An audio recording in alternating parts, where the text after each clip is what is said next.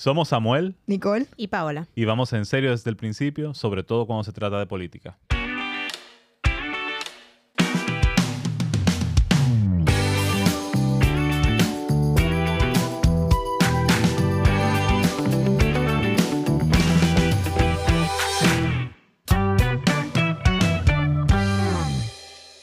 Una cosa que a mí me llama mucho la atención de esta sociedad, de, de nuestro país, es que yo siento que aquí la crítica está como mal vista.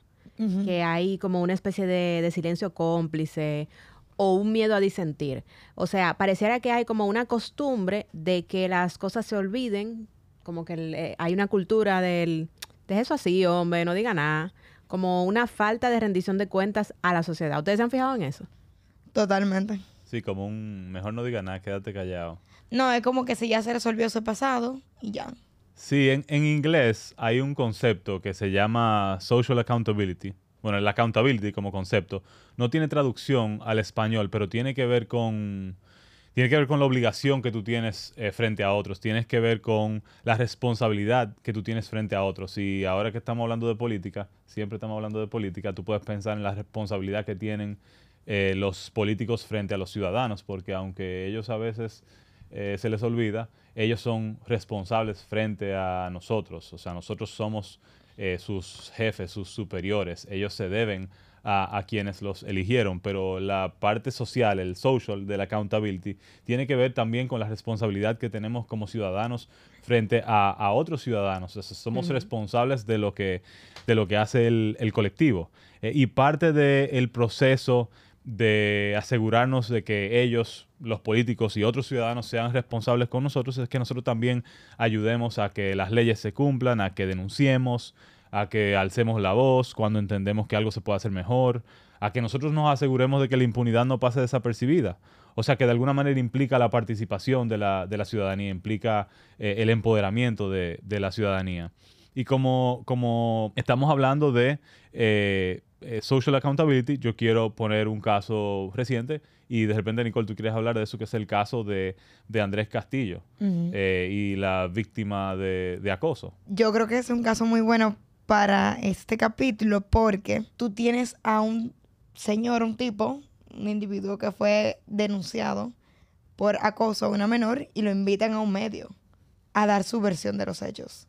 Y tú dirías, ah, no, pero es que to- hay que escuchar como las dos campanas, eh, las dos caras de la moneda. No es que él no tiene derecho a defenderse y a decir su opinión.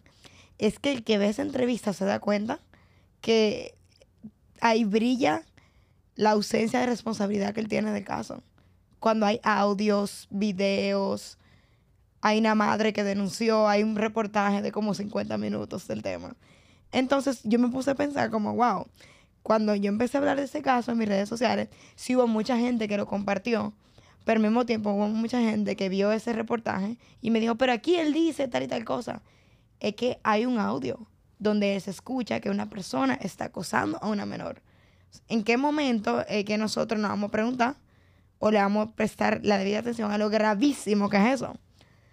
O sea, y, y- y- cuando digo el tema de social accountability es porque primero le dictan una medida de coerción, después la quitan. Y a mí me dijeron, no, me acuerdo que mi papá me dijo, no, pero ya él está condenado con ese reportaje. Y yo, claro que no. No. O sea, tiene que, tiene que darse un proceso de justicia. Y eso, es, o sea, ustedes sienten como que, ustedes sienten que la social accountability pasa al mismo tiempo que lo, con los procesos de justicia o, o, o una forma parte de la otra. Yo creo que, yo creo que lo, lo único que quedaba ante la incapacidad en ese momento del el sistema de justicia, porque aquí no está tipificada, eh, o sea, la cosa no está tipificado, eh, la primera vez que él quedó libre, lo único que quedaba de alguna forma era la condena social, o sea, era el, el, el accountability.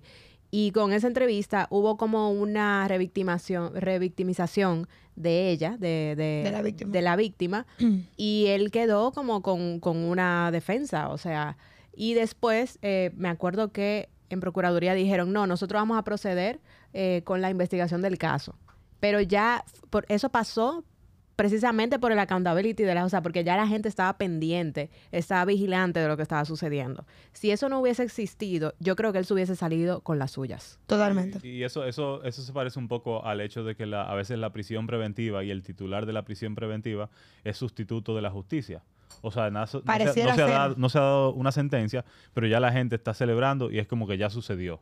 Y no ha pasado absolutamente nada. La justicia todavía no ha, no ha hecho eh, todo el trabajo. Entonces, a veces lo- los países no son solamente su capacidad de cumplir las, las leyes y las normas escritas, pero también son la manera en la que actúa eh, en su cotidianidad. O sea, no todo tiene que estar escrito para tú actuar de cierta manera. Entonces, cuando tú celebras a una persona que a todas luces tú sabes es eh, criminal, delincuente, es responsable de actos ilícitos que le han hecho daño a mucha gente, cuando tú celebras a esa persona, aun cuando esa persona no ha sido condenada eh, por la justicia, tú le estás haciendo un daño a la sociedad, porque tú estás promoviendo una cultura de impunidad. Entonces, el hecho de que la ciudadanía tenga la capacidad de alzar la voz puede, en adición a las acciones que pueda efectuar el gobierno, también contribuir a generar una cultura de, de mayor responsabilidad, Pero, que la pero- gente se sienta obligada. pero también yo estaba pensando como cuando no hay, no hay esa, esa conciencia que tú estás diciendo, entonces se vuelve un estímulo para las personas que están haciendo la cosa mal.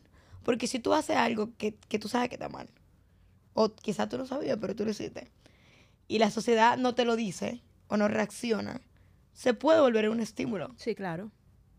Bueno, yo, creo que definitivamente se trata de crear entornos que conduzcan a comportamientos responsables. eh, y yo creo que parte de lo que implica tener una ciudadanía empoderada es saber también hacer críticas constructivas, dar retroalimentación. Y tú te pones a pensar en la República Dominicana y es poco común en cualquier tipo de organización tú entrar y ver un buzón de sugerencias. Y cuando está, está vacío o no hay un solo papelito lleno. O no lo leen. Eh, exacto, pe- pero, pero eso pasa porque la propia institución, el Estado, el que tenga voz, promueva el uso de, de esos mecanismos de, de participación. De nuevo, decía saber dar la crítica, porque hay personas que no saben dar crítica, que lo que hace es que te echan un boche y eso es un desincentivo para recibirla en una próxima ocasión. Entonces, eso es algo que se aprende, pero hay que empezar como con todo, hay que dar los primeros pasos, hay que, hay que tener esas primeras interacciones en torno a la posibilidad de la crítica. Y me pone a pensar también que yo siento que, la- y yo no sé si ustedes están de acuerdo con lo que voy a decir, que la cultura dominicana se quiere quedar bien con todo el mundo. Y cuando tú quieres quedar bien con todo el mundo, ¿qué es lo que pasa? Le queda mal a todo el mundo. Entonces me recuerda al caso de la estación del metro, de las estaciones del metro y los nombres.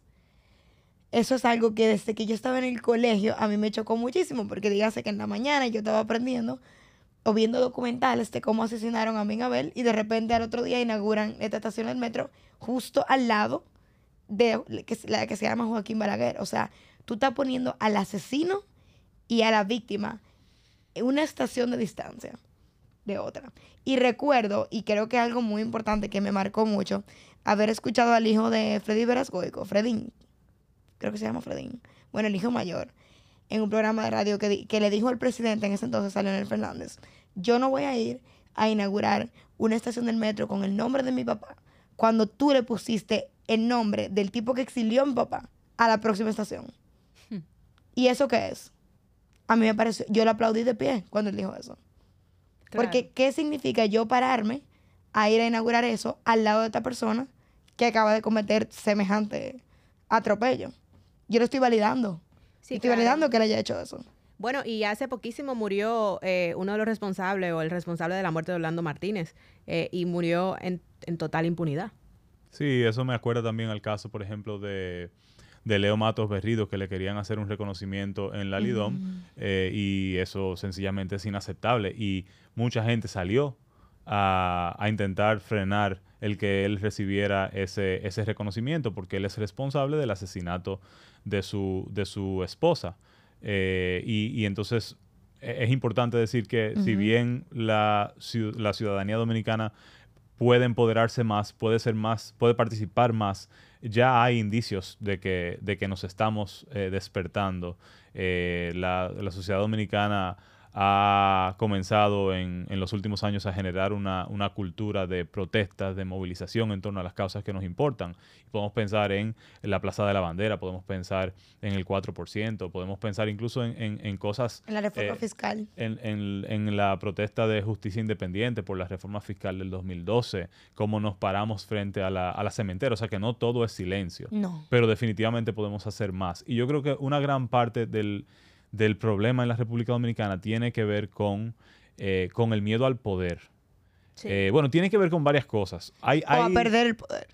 A, perder el poder que se pueda tener, absolutamente. Para mí hay, hay, varias cosas. Una es que somos un, país pequeño eh, y entonces las relaciones son primarias. Entonces tú tienes miedo a, a denunciar porque probablemente la denuncia va a ir en contra de una persona que tú conoces y eso puede lastimar un vínculo. Yo recuerdo tener una conversación parecida en el 2013 con una amiga mía que vive en Bután. Eh, Bután es un país en, en, las montañas que tiene menos de un millón de personas, o sea que imagínense que el país es como Santiago. Y ella me decía, bueno, es que yo conozco a todos los ministros, conozco al que era rey, conozco al hijo del rey. si yo denuncio a un ministro, el hijo del ministro probablemente está conmigo en la universidad, es amigo mío. ¿Y cómo yo hago eso? ¿Voy a lastimar mi, mi amistad?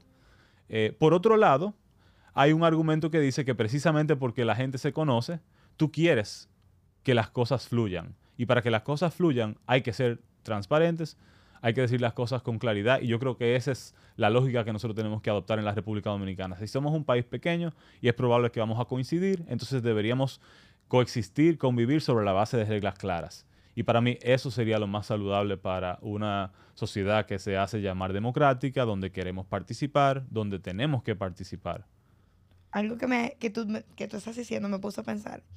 Además de que somos un país pequeño, somos un país de oportunidades escasas.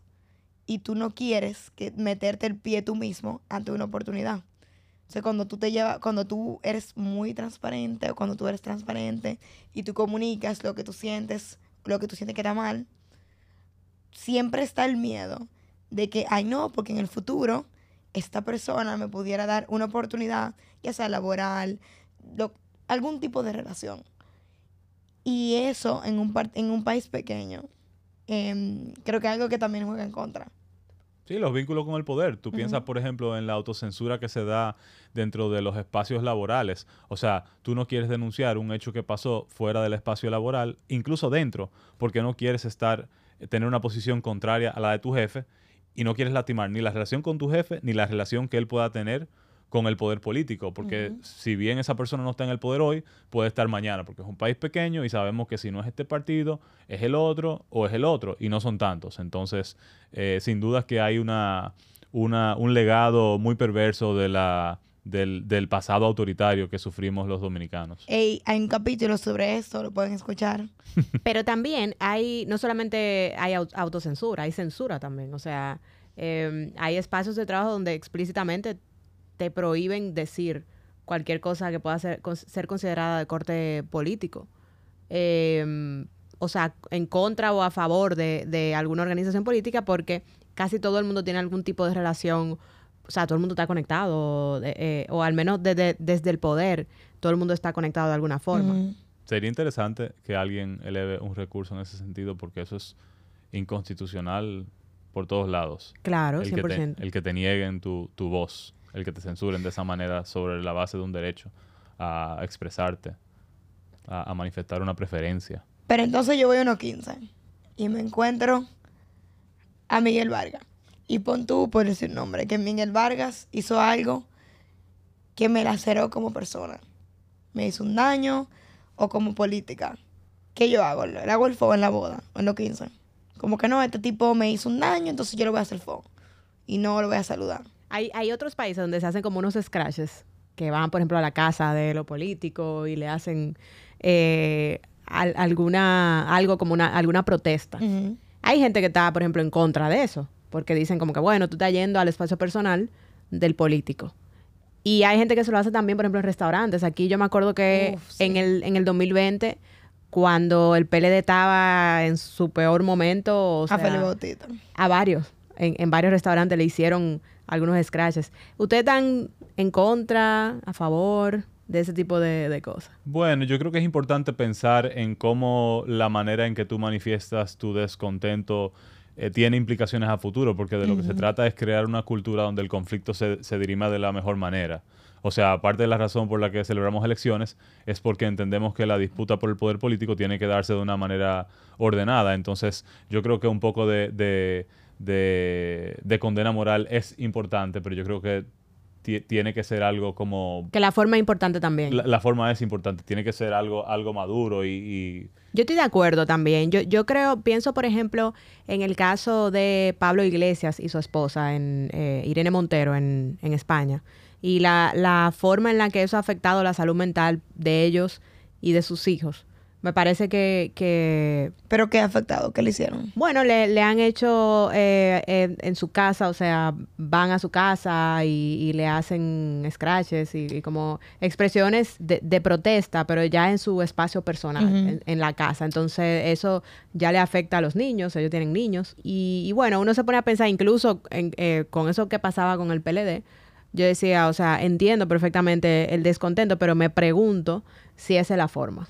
Yo creo que mm, precisamente porque nosotros nos sentamos a esperar que la, que la gota, que el vaso se llene.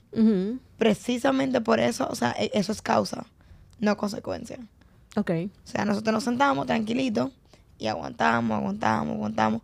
Ahora mismo tenemos un senador, Alexis Victoria, Victoria Yep, que se demostró que tiene contratos de negocios con, con el Estado. Y eso no se puede. Y él está ahí, en el Senado. Sí. Y él dijo incluso que él iba, que él iba a renunciar si se Y nadie, demostraba. nadie dice, o sea, nadie ha dicho nada, nadie le Ujú. importa. O sea, ya, eso, eso, se- eso se habló una semana y se acabó. Eso pasó. Entonces, yo me encuentro a ese pana en una boda que yo hago. No, en serio, que yo hago. Bueno, yo creo que, yo creo que eso es interesante porque yo, yo quisiera como que hablemos también de las cosas que se pueden hacer y de las cosas que pueden conducir a, a una cultura de más accountability, a una cultura donde, la, donde, donde no solo los políticos, pero también los demás ciudadanos se sienten eh, responsables para con el, el colectivo. Y yo creo que la información juega un papel fundamental. Entonces, tú puedes pensar, por ejemplo, en la responsabilidad que tienen los medios Sí. en la manera que, que manejamos la información. El accountability se puede dar de múltiples maneras. Una manera es cuando el gobierno genera mecanismos para, para facilitar información. Y quiero reconocer, por un lado, por ejemplo, el, el, el, el SAIP, el Sistema de Acceso a la Información Pública, pero al mismo tiempo quiero decir que la transparencia tiene que ser proactiva y no puede ser simplemente, ah, sí, si tú quieres venir y solicitar una información, nosotros te la damos. No, Sí. el gobierno tiene que hacer un esfuerzo por eh, consistentemente, de manera proactiva, facilitar información y facilitarla de una forma además que sea digerible, porque no todo el mundo tiene acceso a la misma información. Eh, no todo el mundo tiene acceso a la información. O sea, el tú sacar tiempo para denunciar, a veces es un lujo en un país con Es tantas precariedades, en un país con tanta, con tanta pobreza. Y es importante que se sepa que la accountability está asociado a una mejor entrega de bienes y servicios públicos, porque tú lo que estás diciendo es, tú tienes una responsabilidad conmigo, y si tú no cumples tu responsabilidad, tú no sigues gestionando los recursos que son nuestros. claro, y Entonces, no, otra- no es una conversación como poco importante, no es una conversación eh, que, que- nos entretiene a nosotros tres, no, es una conversación que va a definir el tipo de vida que vamos a vivir, el uso que le van a dar a- al dinero que se recauda en base a impuestos. Pero, por ejemplo, em, aquí pasan muchos atracos. Y yo me he dado cuenta que la gente lo pone en redes sociales, en los grupos de WhatsApp, pero no denuncia. Entonces, denunciar por las vías correspondientes es una forma de accountability. Absolutamente. E incluso hay personas que no conocen las vías, cuáles son las vías correspondientes y parte de lo que el- para mí el Estado tiene que hacer y, y los medios pueden ayudar en ese sentido también es educar a los ciudadanos sobre esos mecanismos que existen para hacer cumplir las leyes, las normas en, en sentido general. Eh, pero también hay otros mecanismos como por ejemplo los presupuestos participativos o los espacios abiertos para definir cómo se van a, a utilizar eh, los recursos Las vistas públicas. las vistas públicas, que, que ex- existen, siempre han existido, pero nosotros seguimos entendiendo el Congreso como un espacio cerrado. Pero, óyeme, es que esas vistas públicas son un día laborable a las 10 de la mañana. Eh, efectivamente, entonces hay que mejorar el, el uso que se le da a las vistas públicas, por ejemplo. Entonces, nada, yo quiero como reiterar la, la necesidad de que como ciudadanía nos empoderemos, que exijamos nuestros derechos, se lo exigamos al Estado, que alcemos la voz frente a las injusticias, que no nos quedemos callados, porque no solamente es nuestra vida que depende de eso, las vidas de todos los miembros de la sociedad dominicana dependen de ello. Entonces, participen, vamos a empoderarnos, vamos a organizarnos, porque además todo es más fácil cuando lo hacemos juntos y juntas. Con lo de Matos Berrido, me acuerdo muy bien que fue María Cela Álvarez, la persona vocera más importante, con que, que hizo más vocería en contra de ese reconocimiento. Ella dedicó un programa. Ella dedicó varios programas. A, a, contar la versión de la... De la víctima, porque la víctima, eh, tengo entendido que era como familia o amiga de ella, no sé. Ya había hecho denuncias de abuso.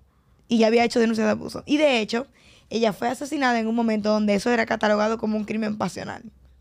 Eso porque fue antes de 1997. Se crearon las leyes que lo tipifican como violencia de género. El punto es, yo quisiera que algo que nosotros siempre hablamos fuera de cabina, que se nos quedara la idea de que el hecho de que disentir no es malo. Lo que sí puede ser problemático es la forma en la que disentimos. Y el accountability también pasa cuando tú sabes canalizar esa forma en la que tú estás en desacuerdo. Si tú, y esto ya es como una guía práctica. Y yo he aprendido muchísimo, por ejemplo, con Mario Sosa de eso. Tú tienes una conversación con Mario Sosa y él te dice, yo estoy en desacuerdo por esto, esto y esto. Eso es muy diferente a, a mí no me gusta lo que tú estás diciendo, porque yo creo que tú... Y lo segundo lo que tenemos naturalizado aquí. Y eso es un problema, porque ese tipo de comunicación no asertiva obstaculiza un diálogo fluido y tenemos que disentir para poder construir más y mejor democracia. Entonces, lo que Nicole quiere decir es que sin comunicación asertiva es muy difícil canalizar las diferencias. Y que no podemos decir que porque expresamos que estamos en desacuerdo de la peor manera posible, estamos aportando a eso, a, a la rendición de cuentas o a tomar en cuenta. O sea, no. O sea, hay una responsabilidad del emisor del mensaje también en comunicarse de una manera asertiva. Porque así no se construye un país. Y entonces, de las razones por las que estamos haciendo este podcast es porque hay una caricatura de lo que es un político y de lo que hace. Y yo siento que si salimos allá afuera a preguntar qué es un político, la gente se imagina una gente porque le da la mesa. Yo creo que tenemos que, eso ¿Qué está pasando aquí? ¿Qué pasó aquí? O sea, eso no e, eso no es, o sea, tenemos que aprender a disentir. Y eso de los trapitos sucios se lavan en casa, no es mentira. Pero no puede ser la regla todo el tiempo. No puede ser. Hay que elevar la vara del diálogo, ¿verdad? hay, que, ver cuál es trapito. Y mostrarles cómo se puede comunicar, mostrarles cómo puede ser distinto. O sea, yo creo que, y esto lo hemos dicho bastante, la política tiene que ser pedagógica. O sea, la política tiene que servir para que seamos mejores, para aprender a ser mejores ciudadanos y ciudadanas, porque los políticos son ciudadanos también, pero han asumido la responsabilidad de representar a, la ciudadanía. Entonces, no, no son distintos a, a nosotros y nosotras, pero nosotros tenemos que ayudar cuando elevamos una crítica hacerles entender cómo puede ser distinto, porque es beneficioso que se piense de otra manera. Gracias por escucharnos, síganos en Twitter, Instagram, TikTok y Spotify. ¿Cómo? En serio desde el principio.